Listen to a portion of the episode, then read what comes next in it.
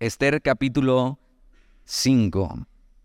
Si te acuerdas, eh, nos quedamos con eh, el pastor Dalí. En, eh, Esther tiene que tomar esta decisión. Dios, Dios ha hecho algo y, ella ya está delante del rey, es la reina de, Persia. Y es, y es, muy interesante ver la historia de Esther y en medio de lo que estaba sucediendo.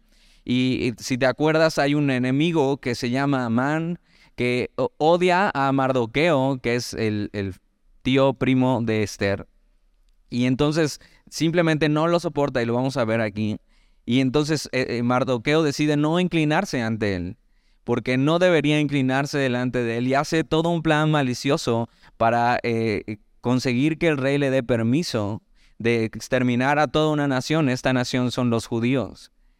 Y, entonces en medio de esto Esther está ahí y es la esposa del rey, es la reina, pero, pero no tiene la suficiente autoridad para ella decidir y tomar una decisión por el reino. Y, lo que vimos el capítulo pasado es que eh, eh, Mardoqueo le dice, oye Esther, esto está sucediendo y nuestro pueblo puede ser exterminado. Ahora esto es muy importante no solamente eh, por el bien de las personas, sino por el bien del Evangelio de este pueblo que Dios ha decidido escoger. Viene el Mesías y es la salvación del mundo. Y, Dios había prometido estar con ellos. Y Dios habría prometido cuidarles aún en medio de este exilio en el que viven. Y entonces eh, eh, Esther está ahí y una de las frases que seguramente más, más se te quedó fue en el capítulo, el capítulo 4, donde eh, Mardoqueo le dice, ¿y quién sabe si para esta hora has llegado al reino? Y entonces, ¿quién sabe si para esta hora eh, Dios ha decidido ponerte aquí, ¿no? Para esto, para este motivo en especial. Y Esther estaba ahí y ella no le tocaba estar con el rey. Y ella no podía entrar simplemente a ver al rey porque sí, porque eso podría causarle la muerte aún siendo su esposa. Ahora tú y yo ya conocemos más o menos a este rey. Este es el mismo rey que porque la reina Basti, la que era su esposa antes, no quiso obedecerle, simplemente la quitó, Y la encarceló y simplemente la hizo a un lado porque no quiso obedecerle ya con unas copas de más el rey. Entonces no es un rey bueno, es un rey persa, es un rey pagano, es un rey que no teme a Dios, Y, y, Esther está ahí con este dilema, ¿qué voy a hacer? Entonces, si, si quieres acompáñame desde el capítulo 4, versículo eh, 13. Capítulo 4, versículo 13, ahí atrás dice, eh, entonces dijo Mardoqueo que respondiesen a Esther, no pienses que escaparás en la casa del rey más que cualquier otro judío, porque si callas absolutamente en este tiempo, respiro y liberación vendrá de alguna otra parte para los judíos. Mas tú y la casa de tu padre pereceréis. Y eso es algo increíble. Y el pastor lo decía muy bien la semana pasada. O sea, Dios, Dios quiere usar a Esther. y, y, y, Esther tiene que decidir qué hacer. Y es, simplemente es un gran libro para entender que Dios nos ha llamado para un propósito en específico en nuestra vida. Y a veces la pregunta es si estamos viviendo para ese propósito de que Dios nos ha llamado.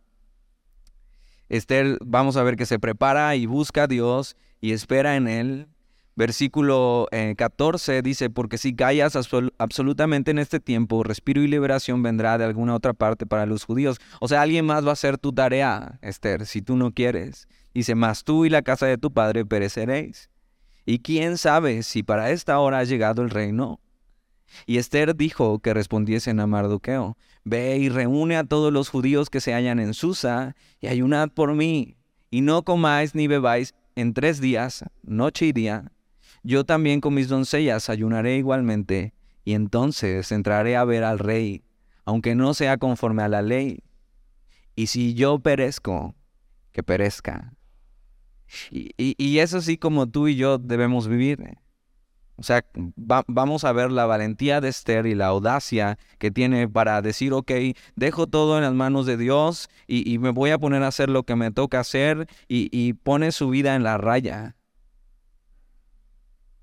Y, y vamos a ver en esto, el cristiano debe estar dispuesto a perder, a perder por la causa del Evangelio, a perder por la voluntad de Dios, a perder por llevar a cabo el propósito en el que Dios nos ha llamado. Y Esther extiende esto, o sea, Dios, y me hace recordar mucho a los amigos de Daniel cuando están en Babilonia. Y dicen, no, o sea, no nos doblegaremos ante ti. Y, y, el Dios que nos trajo aquí, Él puede librarnos, pero y si no lo hace, aún así no lo haremos. Y esa determinación que tiene Esther, y, eh, entonces la lleva a caminar hacia, ¿qué? Hacia hacer la voluntad de Dios. Versículo 17, entonces Mardoqueo fue e hizo conforme a todo lo que mandó Esther. Y ahí nos quedamos la semana pasada. Capítulo 5, versículo 1. Aconteció que al tercer día se vistió Esther su vestido real y entró en el patio interior de la casa del rey, enfrente del aposento del rey, y, y, estaba el rey sentado en su trono en el aposento real, enfrente de la puerta del aposento, y, y eso no tendría mayor sentido si no, si no entendemos esto, que esto podía significar la muerte de Esther. El rey no podía ser interrumpido, el rey no podía tomar, eh, simplemente recibirla así porque. Si el rey hubiera estado de mal humor este día, o, si algo le había hecho Esther antes de que se dejaran de ver, era un gran momento para que el rey hubiera tomado venganza. Y Esther decide eso, entrar. Y ser, ser audaz, ser valiente y algo que debería distinguir al cristiano debería ser esto, ser audaz y ser valiente. Creo que hace falta en, este mundo cristianos audaces, que en el entorno donde han sido puestos puedan dar pasos hacia adelante, que puedan tomar riesgos para hacer algo por los demás y para Dios. Y a veces parece que el, cristianismo solamente se trata de que de, no pecar, ¿no?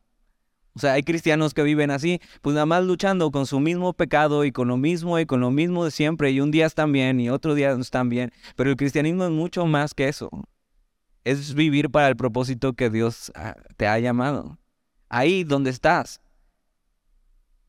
Y a veces simplemente ya tienes que dejar de estar luchando con eso que siempre has estado luchando y empezar a dar pasos hacia el frente donde ya tu vida no se trata de estar luchando con eso, no, sino de empezar a hacer cosas para Dios. Y ser valiente en la Biblia es confiar en que Dios quiere que hagas lo correcto, lo que toca, sin importar las consecuencias. Y dar ese paso. Y entender eso, que el, que el Dios del universo nos ha creado con un propósito y para una hora, para esta época, nos da, e, e, eso nos debería dar una perspectiva de urgencia por hacer lo que Él nos ha llamado. Y Dios decidió que no nacieras en otra época, en otro siglo, donde tal vez ser cristiano sería mucho más complicado y tu vida podría estar en riesgo. Pero eso no nos debería hacer cómodos en, la, en, en el tiempo que vivimos, sino debería facilitar el poder vivir a la manera de Dios. Y Esther entra, irrumpe, es audaz, versículo 2, y cuando vio la reina Esther que estaba en el patio, ve, esta frase, ella obtuvo gracia ante sus ojos. Y, y esa es la gracia que Dios da para con los hombres. Cuando Dios nos ha llamado a hacer algo y entonces caminamos hacia su voluntad, podemos contar con la gracia que Dios da hacia los hombres. Y simplemente pone eso en Esther delante de los ojos del rey. Dice, y ella obtuvo gracia ante sus ojos. Y el rey extendió a Esther el cetro de oro que tenía en la mano. Entonces vino Esther y tocó la punta del cetro. Tienes que saber que si empiezas a dar pasos hacia adelante en tu vida, a hacer lo que Dios quiere que hagas, a servir a Dios, a hacer su voluntad, a tomarlo en serio, pueden pasar dos cosas. Y una de ellas es que hayes gracia delante de la gente y entonces puedas llevarlo a cabo, pero si no saliera bien, o sea, esta historia pudo haber terminado aquí en capítulo 5, versículo 2, y, el rey estaba de mal humor y no halló gracia delante de sus ojos y Esther murió en ese momento. Y, y eso puede pasar. cuando hacemos la voluntad de Dios, o sea, puede salir bien la cosa para nosotros, hablando de nosotros, de nuestros planes, de nuestra vida, pero también puede salir mal. Y aún así hay que hacer la voluntad de Dios. Pero cuando hacemos la voluntad de Dios y las cosas no salen como esperábamos, tú tienes que saber que la misma gracia que Él da para con los hombres, esa misma gracia te sostendrá. Y, y, esto es lo que Esther dijo, bueno, y si no sale bien, no importa, lo voy a hacer. Y ella sabía que esa misma gracia le sostendría para afrontar las consecuencias. Pero las cosas resultan bien y todo es por la gracia de Dios, esa gracia que pone delante de, del rey. Versículo 3. Dijo el rey, ¿qué tienes, reina Esther? ¿Y cuál es tu petición? Y ve lo que le dice, hasta la mitad del reino se te dará. Y, esto, por supuesto, el reino lo está diciendo en serio. Nada más es un piropo que le está tirando a su esposa. Así como cuando le decías a tu esposa, yo te bajaré a la luna y las estrellas. No puedes cambiar ni un foco. Pero es simplemente un piropo. O sea, decir, hasta la mitad del reino daría por ti. Y eso se lo va a estar diciendo constantemente. Y, entonces Esther está ahí y tiene toda la oportunidad, ha hallado gracia delante de él. Y lo más lógico tal vez sería que Esther llegara y lo primero que le tendría que decir al rey, a su esposo, es, está pasando esta situación, necesito ayuda. Pero vamos a ver que Esther no lo hace así. Ahora hay muchos comentarios acerca de esto. Algunos dicen que Esther eh, tuvo miedo de decirle las cosas. Algunos dicen que simplemente se, se, se friqueó, se bloqueó. Pero lo que vamos a ver realmente aquí es, es, que Esther es una mujer sabia. Porque mira, cuando se le pone así todo en bandeja de plata, versículo 4, y Esther dijo, si place al rey, vengan hoy el rey y Amán al banquete que ha preparado para el rey. Y respondió el rey, Daos prisa, llamad a Amán, para hacer lo que Esther ha dicho. Vino pues el rey con Amán al banquete que Esther dispuso. Y dijo el rey a Esther en el banquete mientras bebían vino, ¿cuál es tu petición y, y te será otorgada? ¿Cuál es tu demanda? Aunque sea la mitad del reino, te será concedida. Y otra vez, ella no de primeras le dice su petición, sino lo que vemos en Esther es eso. Hay, mucha sabiduría en la manera en que Esther lleva este, este caso. Esther se acerca y no dice su petición de primera. Ella lo que va a hacer es ganarse la confianza del rey y servirle. Cuando, cuando tú y yo queremos hacer algo para Dios o ganar a alguien para Dios, debemos hacerlo con sabiduría. No, no podemos ir así. Y te ha pasado seguramente. Eh, amas a alguien de tu familia y quieres invitarlo a la iglesia, pero no sabes cómo decirle y ya tu, tu reacción eh, es, es desesperadamente darle unos bibliazos y decirle, o sea, si no vienes te vas a ir al infierno, pero así no debería ser. Así no debería ser. O sea, realmente si estás aquí y, y vienes solo y no viene tu esposa o tu esposo, eh, tienes que pedir a Dios mucha sabiduría para cómo vivir y cómo amarle y cómo servirle. Y, que tengas la paciencia para hacerlo y cómo hacerlo. Y no si todo el tiempo estar como cuchillito de palo, ¿no? Sino dejar que Dios haga su obra. Y Esther es muy sabia porque dice, o sea, no, no puedo llegar así nada más y pedirle, o sea, le voy a servir, le voy a amar, voy a dejar que pase tiempo y que Dios me, guíe en esto. Y entonces hace un banquete, lo invita a él, invita a Amán, que eso es algo muy inteligente que hace. Vamos a ver por qué.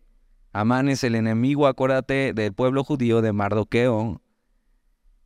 Versículo 7. Entonces respondió Esther y dijo, mi petición y mi demanda es esta.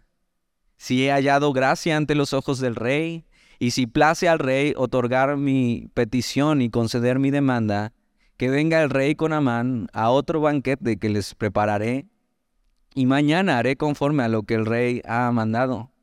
Entonces otra vez decide hacer otro banquete. decir, les voy a servir, les voy a amar, voy a dejar que pase tiempo y que Dios me guíe. Versículo 9. Y salió Amán aquel día contento y alegre de corazón.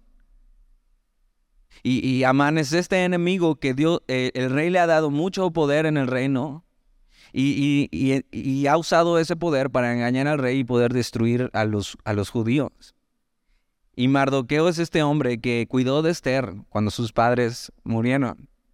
Y es un hombre que vemos que hasta el momento él, él ha sido fiel a Dios y ha sido fiel cuidando a Esther y ha estado clamando por su pueblo. Y él no tiene nada que ver en el reino, solamente es familia de Esther y Amán tiene todo. O sea, es, es el segundo después del rey. Y, y, Amán viene saliendo y viene contento. O sea, la reina me invitó a un gran banquete. Estoy conviviendo con el rey. O sea, ya van dos noches seguidas y, dos fiestas seguidas. Y salió Amán aquel día contento y alegre de corazón. Pero cuando vio a Mardoqueo a la puerta del palacio del rey, que no se levantaba ni se movía de su lugar, o sea, para hacerle reverencia, se llenó de ira contra Mardoqueo. Y, vamos a ver a este, a este hombre que simplemente nada le satisface, que simplemente su corazón está lleno eh, de odio, de orgullo. Y es, eh, representa perfectamente lo que es el enemigo para el cristiano, alguien que está dispuesto a robar, matar y destruir. Y, sea, todo bien, todo bien, te, ha pasado así, eh, va bien tu vida, todo va bien, vas caminando bien, y entonces si se te atraviesa ese que no has podido perdonar en tu vida, y dices, híjole, o sea, no, no lo puedo ver. Y a lo mejor así como Mardoqueo, él ni te topa, o sea, ni, ni se acuerda de qué pasó y nada más estás atorado en eso. Y, este hombre estaba dispuesto a destruir al pueblo por, simplemente por este hombre fiel, Mardoqueo. Y, estaba tan lleno de ira, pero mira lo que pasa en el versículo 10, pero se refrenó Amán. Él tal vez ahí tenía una oportunidad para acabar con Mardoqueo, porque él tenía un, acuérdate, un edicto del rey donde él podía destruir a los judíos. Pero eh, yo aquí en mi Biblia puse en, diferentes lados que aunque el libro de Esther eh, no menciona a, Dios, Dios está muy presente en el libro de Esther, en detalles. Y entonces yo puse así pequeñas, eh, unas palabritas al lado de cada versículo que yo identifiqué esto, y si quieres lo puedes hacer conmigo. Y puse así al ladito, Dios está a cargo. Y de esto va a ir este, e, este capítulo. Que aunque, que aunque no aparece la palabra Dios y aunque no se menciona a Dios, Dios está a cargo. En pequeños detalles, en pequeñas situaciones como esta, donde simplemente Amán ve a Mardoqueo y se lo quiere comer vivo y puede. Pero se refrenó Amán. ¿Por qué? ¿Por qué se contuvo? ¿Por qué se detuvo si es un hombre que no tiene dominio propio? Porque Dios está a cargo. Y lo vas a ver en detalles en el pasaje. Versículo 10, pero se refrenó Amán y vino a su casa y mandó a llamar a sus amigos y a Ceres su mujer. Y vamos a ver qué clase de amigos y qué clase de esposa tiene Amán. Versículo 11, y le refirió a Amán la gloria de sus riquezas y la multitud de sus hijos y todas las cosas con que el rey le había engrandecido y con que le había honrado sobre los príncipes y siervos del rey. Y añadió Amán también la reina Esther, a ninguno hizo venir con el rey al banquete que ella dispuso, sino a mí. Y también para mañana estoy convidado por ella con el rey. Versículo 13. Pero todo esto de nada me sirve cada vez que veo al judío Mardoqueo sentado a la puerta del rey. Y, simplemente lo que vemos es, es un hombre así que su corazón está vacío. y, tiene todo. Y nada le es suficiente. Porque el corazón del hombre fue hecho con un vacío que solo Dios puede llenar. Si has tenido hijos o sobrinos, has visto esta, antes era muy común, no sé si todavía la vendan, era una pelotita que tenía diferentes figuras geométricas, un cuadrado o una estrella o un triángulo, y entonces ayudaba para que el niño identificara y moviera. Bueno, tú y yo tenemos, tenemos un, un solo hueco, como esas pelotitas, donde solo cabe, solo cabe Dios, solo cabe Jesús, solo cabe la cruz. Y el hombre que hace está ahí, o sea, no te tocó eh, al niño tratando de meter una estrella en un cuadrado y simplemente nunca va a entrar y nunca se va a poder. Y ahí estamos tú y yo tratando de llenar el vacío con cualquier otra cosa, pero no nunca se va a poder. Porque solo Dios puede satisfacer al hombre. Y ahí está eh, Amán, tiene todo, o sea, les está diciendo, o sea, increíble, me ha ido, o sea, la reina me ha invitado, Dios, el, rey me ha engrandecido, tengo muchísimas cosas, pero todo, e, todo esto de nada me sirve cada vez que veo al judío Mardoqueo sentado a la puerta del rey. O sea, nada más no puede con eso. Versículo 14. Y le dijo Ceres su mujer y todos sus amigos, hagan una horca de 50 codos de altura. Y mañana di al rey que cuelguen a Mardoqueo en ella. Y entra alegre con el rey al banquete. Y agradó esto a los ojos de Amán e hizo preparar la horca. Ahora aquí la versión Reina Valera traduce esto como horca, pero realmente no es una horca. Es, es un palo de más o menos de 25 metros de alto. Y, este palo, o sea, realmente no está diciendo que van a ahorcar a Mardoqueo, sino que lo van a empalar. Y era una práctica que, era totalmente persa. Y esto es eh, la precrucifixión, o sea, esto vino antes de la cruz. E, ellos realmente invitaron, eh, inventaron el sacrificio así en, en, una, en un madero. Y lo que hacían era literalmente así como, como los pollos asados. o sea, atravesar a uno con, con un palo. Y eso están diciendo, y está diciendo, hazlo de 25 metros de altura, para que todo el mundo lo vea, la gran humillación. Y por eso en el tiempo que ya después los, los romanos adquieren esas tradiciones y ya lo vuelven un poquito más sofisticado y lo vuelven la cruz. Era en un monte alto donde todos pudieran ver y te levantaban para que vieran la gran humillación que era morir de esta manera. Capítulo 6. Aquella misma noche se le fue el sueño al rey y, y aquí yo puse otra vez, Dios está a cargo y vas a ver por qué. O sea, todo está en contra de Mardoqueo, todo está en contra del plan de Esther y, y, en medio de este hombre está dispuesto a hacer lo que sea por lo que él está buscando gloria. Pero así de repente en el capítulo 6, aquella misma noche se le fue el sueño al rey y dijo que le trajesen el libro de las memorias y crónicas y que las leyeran en su presencia. Entonces, eh, eh, este hombre no, no puede dormir, el rey, y, simplemente lo que a veces tú y yo hacemos cuando no podemos dormir, pues ponte a leer, ¿no? Y a ver si eso te arrulla.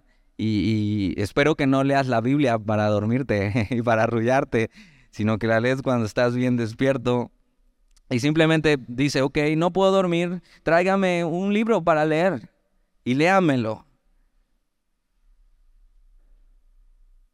Y entonces traen el libro de las memorias y crónicas. Y, ese libro le abren y ese libro leen. Versículo 2. Entonces hallaron escrito que Mardoqueo había denunciado el complot de Victán y de Teres, dos eunucos del rey de la guardia de la puerta, que habían procurado poner mano en el rey Asuero.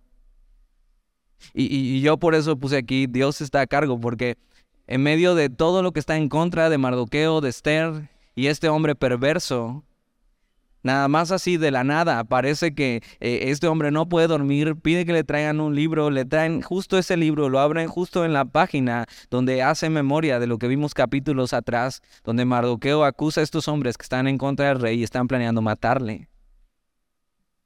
Y justo abren ese, ese capítulo y ese versículo de ese libro. Porque Dios está a cargo. Versículo 3, y dijo el rey, ¿qué honra o qué distinción se hizo a Mardoqueo por esto? Y respondieron los servidores del rey, sus oficiales, nada se ha hecho con él. O sea, Mardoqueo simplemente fue fiel a Dios y, e hizo lo que él tenía que hacer, lo que tocaba. Mardoqueo pudo haber pensado, pero ¿este rey qué? O sea, ni, ni, ni adora a Dios, es un rey pagano, o sea, pues mejor que se lo echen. Pero Mardoqueo hizo lo que tocaba. Y hasta este momento no había recibido ninguna recompensa.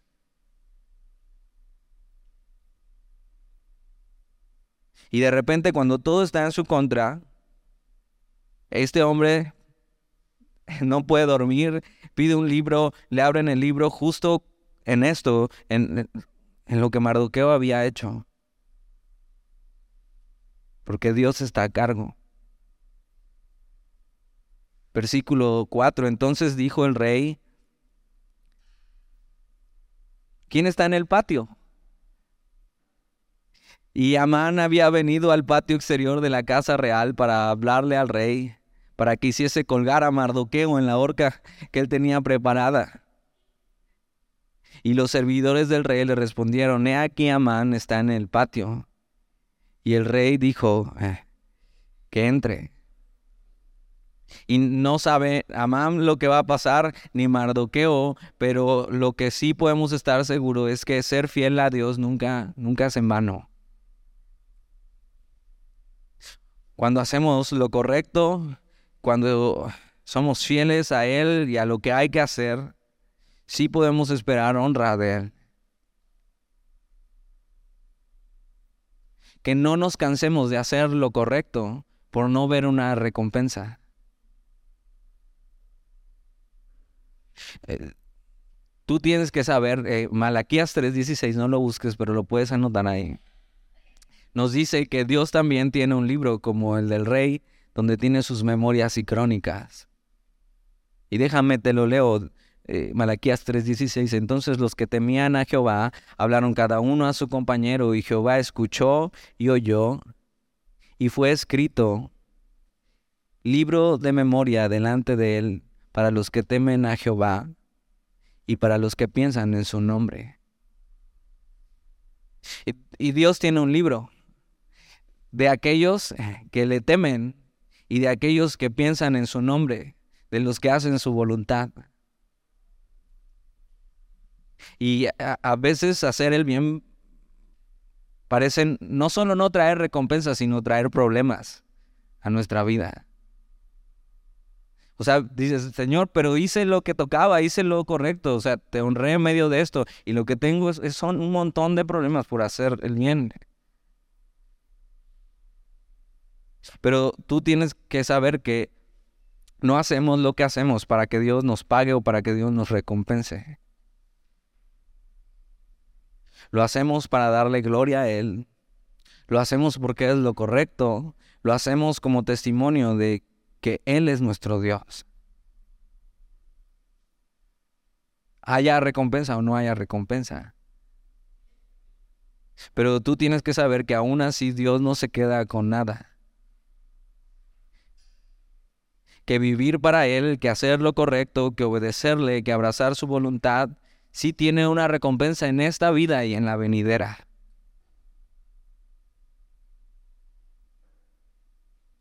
Y en medio de lo que está pasando, Dios no se ha olvidado de Mardoqueo. y de que Mardoqueo ha hecho bien.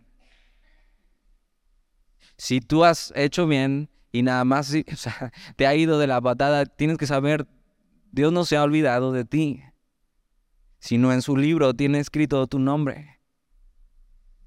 Y Él no se queda con nada.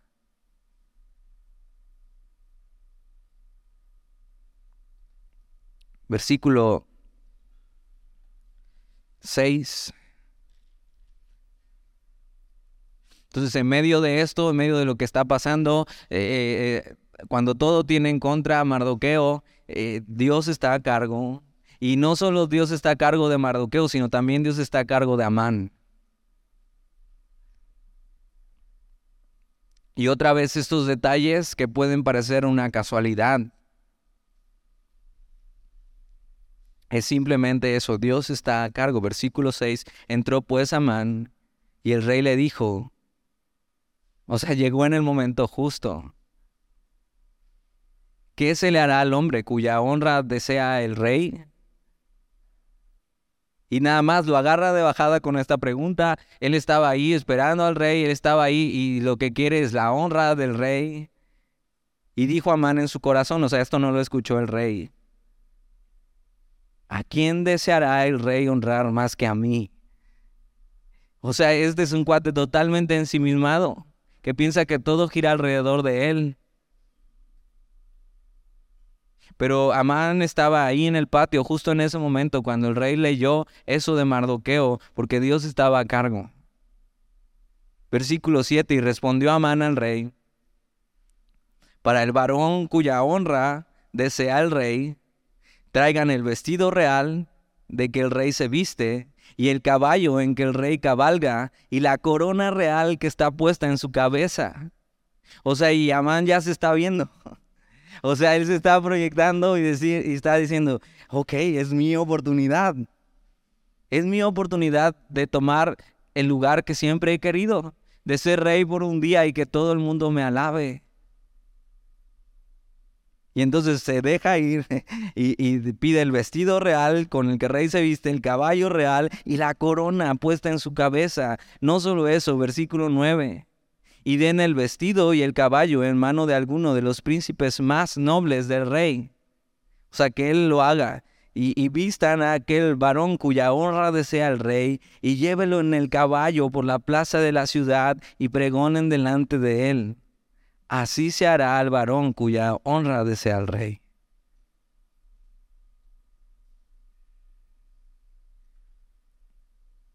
Y este hombre que solo busca honra, que solo busca gloria,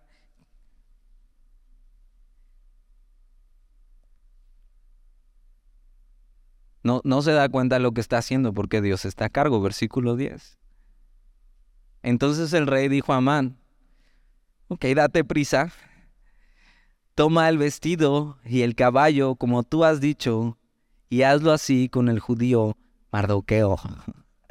Me encantaría haber visto la cara de Amán en este momento cuando le dicen, no es para ti, hijo, es para Mardoqueo. Yo no sé cómo no se le reventó la bilis en ese momento.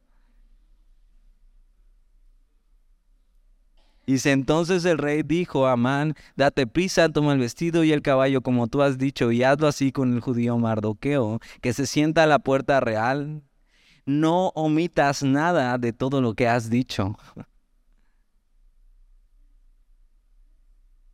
Versículo 11, y Amán tomó el vestido y el caballo, y vistió a Mardoqueo, y lo condujo a caballo por la plaza de la ciudad e hizo pregonar delante de él, así se hará al varón cuya honra desea al rey. O sea, él fue encargado de la alabanza a su enemigo.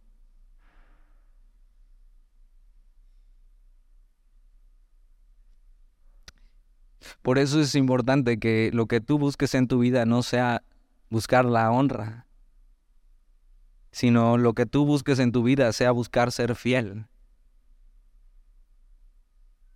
Hay, hay incluso cristianos que se consumen buscando gloria, atención, y esa sed no se sacia. esa sed destruye. Y puedes tener tú todo, pero no la gloria que buscas, y eso te hará sentir miserable. Esa necesidad de ser reconocido por el mundo y no por Dios llevó a Amán a ser miserable, a pesar de todo lo que tenía. Y, pasa mucho y ha, pasado en la historia eh, de que artistas que tienen todo, o sea, tienen todo en su vida. O sea, ganan lo que tú y yo, o sea, no, nomás no, no veríamos juntos en una vida. y simplemente no son miserables. Un corazón que busca gloria, nunca nada le será suficiente. Y algo que tienes que recordar que tú y yo ya no deberíamos estar buscando eso, ya no deberíamos estar buscando aceptación, porque ya hemos sido aceptos delante de Dios por Jesucristo. Ya no, no necesitas estar consumiendo tu vida buscando eso ya ha sido acepto en Jesús. En vez de buscar honra, en vez de buscar aceptación, gloria, es mejor buscar ser fiel a Dios. Y que si recibimos alguna honra, que venga de Él. Y que aunque en este mundo nunca recibamos nada, un día sabes cuál será nuestra honra. Escuchar de sus labios buen siervo y fiel. En lo poco has sido fiel, en lo mucho te pondré, entra en el gozo de tu Señor. Y ya, ¿qué, ¿qué, más quieres?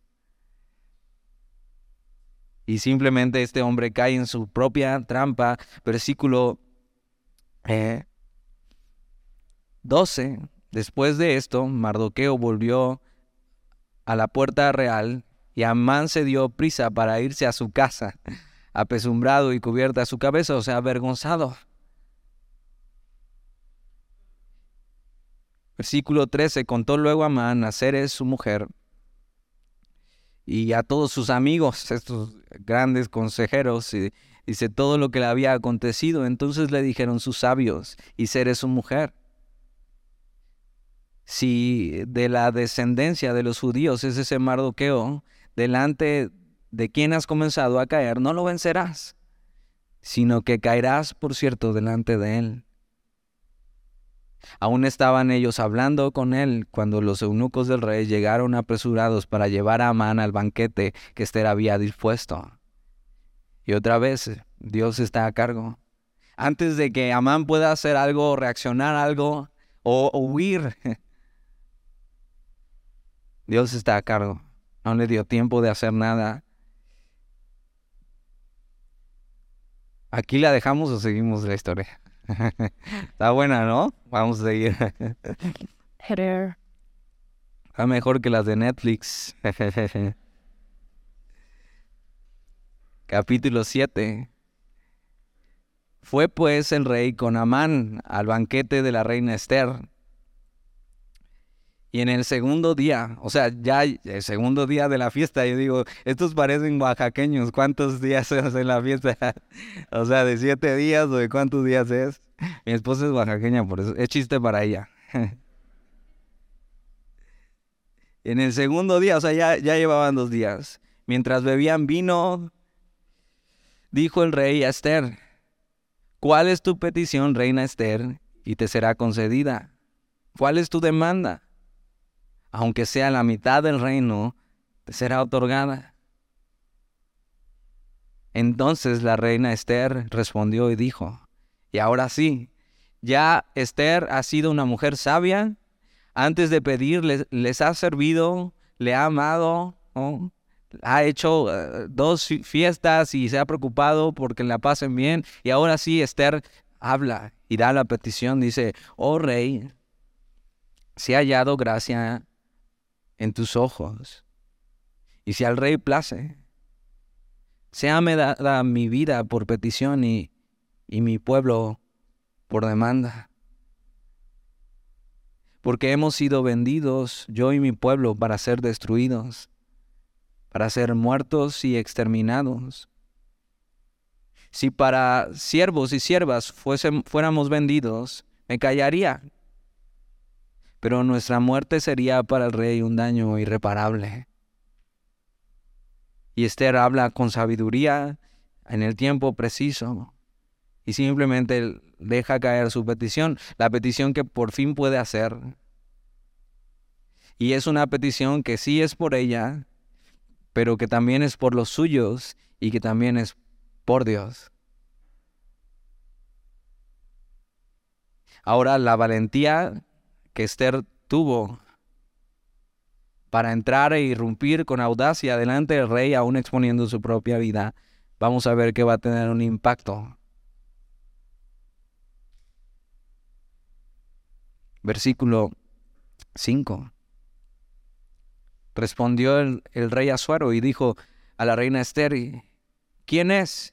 ¿Y dónde está el que ha ensoberbecido su corazón para hacer esto? Esther dijo, el enemigo y adversario es este malvado Amán. Y Amán está ahí.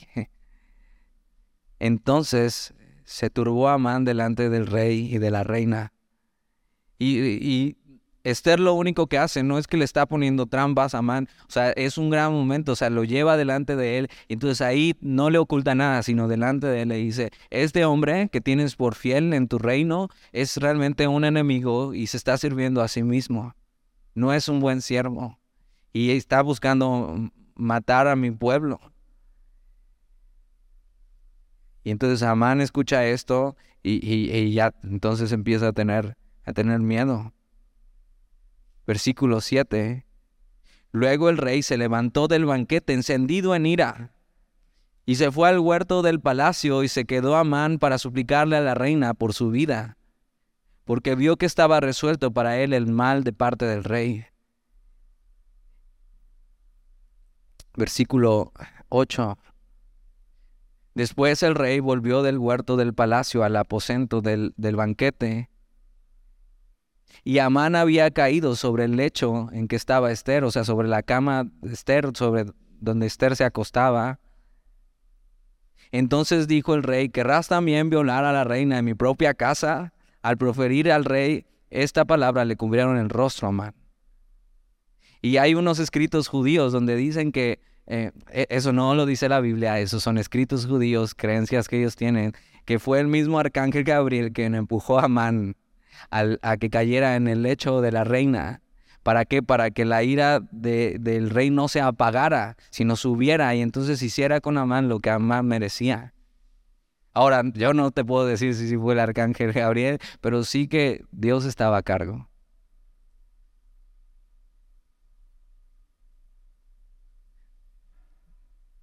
Dios estaba a cargo de Esther, Dios estaba a cargo de Mardoqueo, Dios estaba a cargo de su pueblo.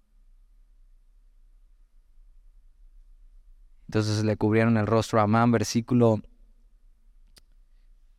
9. Y dijo Arbona, uno de los eunucos que servían al rey, He aquí en casa de Amán la horca de cincuenta codos de altura que hizo Amán para Mardoqueo, el cual había hablado bien por el rey. Entonces el rey dijo, colgadlo en ella.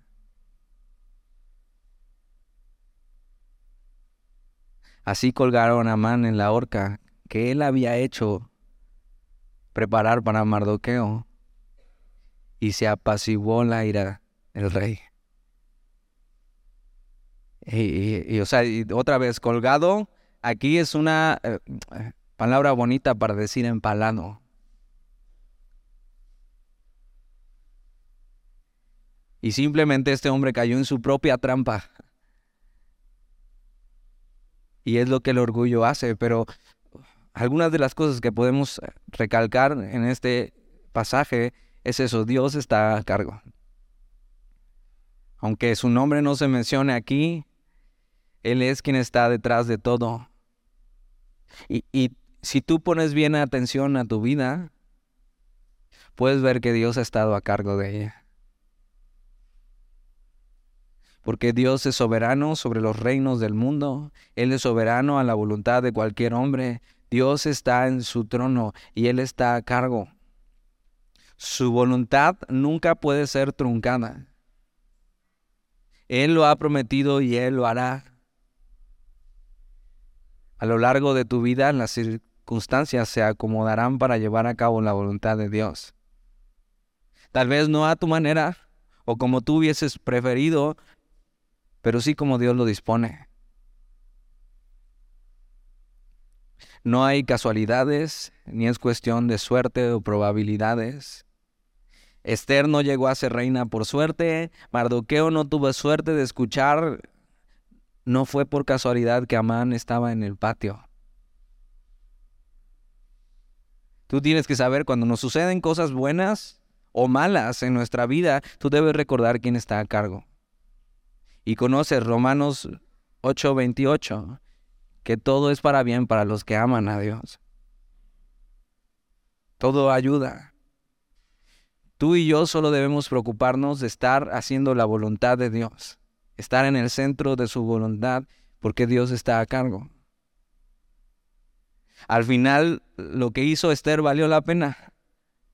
El ser audaz, el arriesgarse, el ser osado para Dios valió la pena el hacer a un lado los temores, las inseguridades, el jugársela por hacer la voluntad de Dios trajo una recompensa incalculable para Esther y para las generaciones. Y a veces cuando escuchamos eso y, eh, lo ocupa mucho para motivar en algunas iglesias y, a veces simplemente pensamos en, ok, ¿qué puedo hacer eh, eh, para Dios y en la iglesia? Pero yo creo que eso se ve mucho más en el círculo donde nos desempeñamos, en nuestra vida diaria de una manera muy común. O sea, Esther no abrió un ministerio para hacer eso. Simplemente ahí donde ella estaba fue fiel a Dios. Entonces, mucho de las maneras de hacer algo para Dios es ser, es ser un buen trabajador, ¿no? Ser bueno en lo que haces y hacerlo bien. Hacer la voluntad de Dios en medio de tu trabajo. Y ahí Dios va a tener eso, un impacto el ser un buen esposo y ser fiel, el ser un buen padre, el ser un buen hijo. O sea, en esas cosas sencillas y diarias que tú y yo tenemos, ahí, ahí Dios nos ha llamado a ser fiel. Y es un buen lugar para empezar. Hacer lo que te toca hacer. Entonces, ¿dónde te ha puesto Dios? ¿Y qué estás haciendo con eso? ¿Oramos? Señor, gracias por esta increíble historia. Que aunque tu nombre no sale, es evidente que tú has estado a cargo de todo eso. Como en nuestra vida. A lo mejor ni te conocíamos. Pero tú has estado a cargo, incluso en los momentos más difíciles. Y eso ha servido para llevarnos a ti Ayúdanos a ser cristianos audaces, que den pasos hacia adelante y pongan su vida en la raya por hacer lo que tú quieres que hagamos, Señor, por hacer el bien, por hacer lo correcto, por honrarte, aunque eso signifique perder, perder nuestros planes, perder nuestros deseos, por hacer lo que tú nos has llamado a hacer.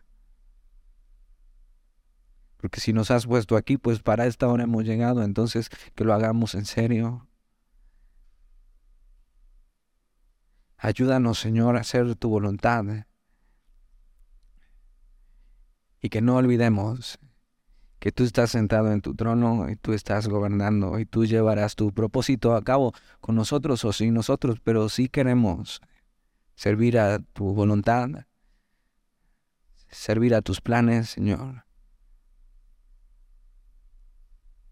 Ayúdanos ahí, en nuestro círculo diario, en nuestra vida diaria, a serte fiel, sabiendo que de ti viene la recompensa, en esta vida y en la venidera. Te lo pedimos y te damos gracias. Amén.